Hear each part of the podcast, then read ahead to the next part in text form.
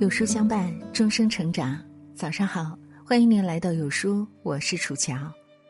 今天要和您分享的文章是：儿子，我祝你不幸且痛苦。这位父亲的演讲轰动全球，无数父母点赞。如果你也喜欢这篇文章，记得点个再看。我们常说，没有一个父母不希望自己的孩子幸福快乐。那么，是什么样的心情让一位父亲祝自己的儿子不幸且痛苦呢？这位父亲的演讲被全世界无数网友点赞并转发。你说他冷血、恶毒，不，他表述着一个智者父亲最深沉的爱。美国一位年轻的首席大法官约翰·罗伯茨，应邀在卡迪根山中学的毕业典礼上致辞。不过。不是以法官的身份，而是以一位父亲的身份，因为他十六岁的儿子杰克就在这所中学里参加毕业典礼。一般来说，毕业演讲上，大家都会引导孩子们感激学校、感激老师，并激励孩子去迎接更美好的未来。然而，这位大法官却剑走偏锋，对台下的孩子们说：“我很遗憾的告诉你们。”你们一生中最快乐、最轻松的时光即将成为过去式了。这时，台下的孩子们突然就寂静了，因为以前的这个时候，别人都会说未来的生活更美好、更有希望，而眼前的这个人却告诉你好日子到头了。接下来的演讲中，大法官的语言越来越恶毒。我希望你能时不时的遭受点不公平对待。只有这样，你才能体会到公平的价值所在。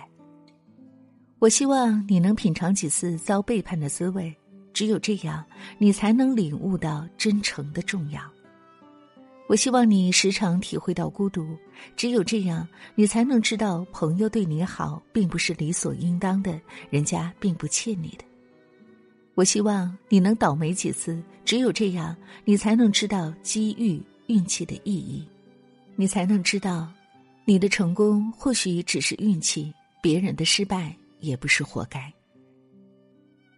我希望当你失败的时候，你的对手能冷嘲热讽、幸灾乐祸，只有这样，你才能知道有风度的竞争是多么重要。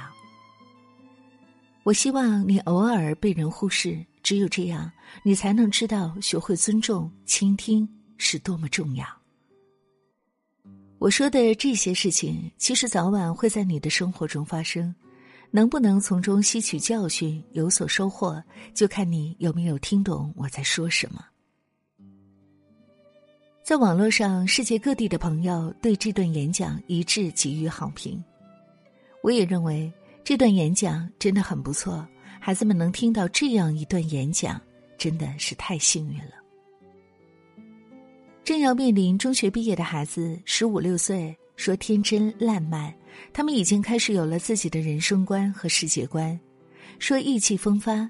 然而，他们面对复杂的社会，除了一腔热血，又什么都没有准备好。这些正处在人生重要的岔路口的孩子们，正需要这样一段恶语，如当头棒喝，如醍醐灌顶。告诉他们怎样面对生活，平衡心态，正确对待生活中的坎坎坷坷。不要总把孩子当成世界的中心，偶尔你要学会忽视他。综艺节目《中餐厅》中，一位嘉宾提起自己的女儿时曾说：“对孩子，你就不能太把他当回事儿。”是的，你不能太把孩子当回事儿，因为。当他进入学校、步入社会，他会发现，这个世界上不是每一个人都喜欢他，甚至很多人会不喜欢他，不喜欢他的长相，不喜欢他的性格，不喜欢他的能力。他必须有足够的承受能力去承受其中的落差。当孩子被朋友们遗忘时，你不要急着去抚慰他。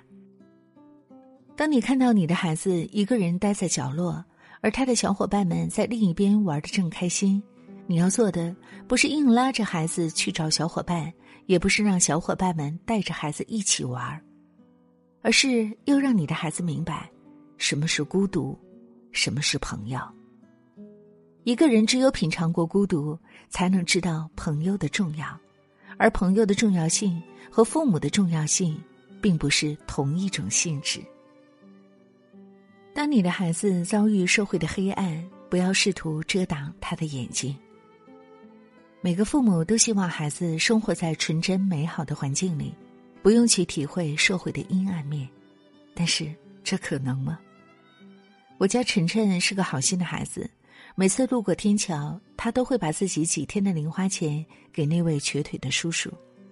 有一次，我和晨晨参加学校的小剧场，回来都晚了。正好看见那位瘸腿叔叔站起来，把碗里的钱塞进兜里，摇摇晃晃的走下桥去。晨晨当时就惊呆了，连声的问我：“叔叔为什么要装瘸腿？”之后，我带着他查了很多书和资料，让他了解了社会行乞的现状。晨晨很震惊，他依然经常会给路边行乞的小孩子钱，他也会不时的问我。妈妈，我要怎样做才能真正的帮助到他们？我希望孩子善良，更希望孩子有明辨是非黑白的能力。我认为孩子有支配自己零花钱的权利，但他必须把它花在值得的地方。当你的孩子发现人生艰难时，不必要总给他灌鸡汤。人生本来就有很多艰辛。当孩子告诉你学习很苦、练琴很苦时，不要总想着让孩子发现学习中的乐趣、快乐学习，要让他知道苦是一件必然的事情。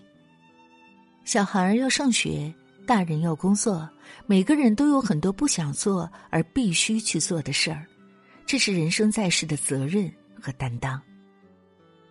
总的来说，孩子小的时候，不要怕让孩子吃点苦头。小时候不曾吃过苦头的孩子，将来才会吃更大的苦，以至于无法面对社会。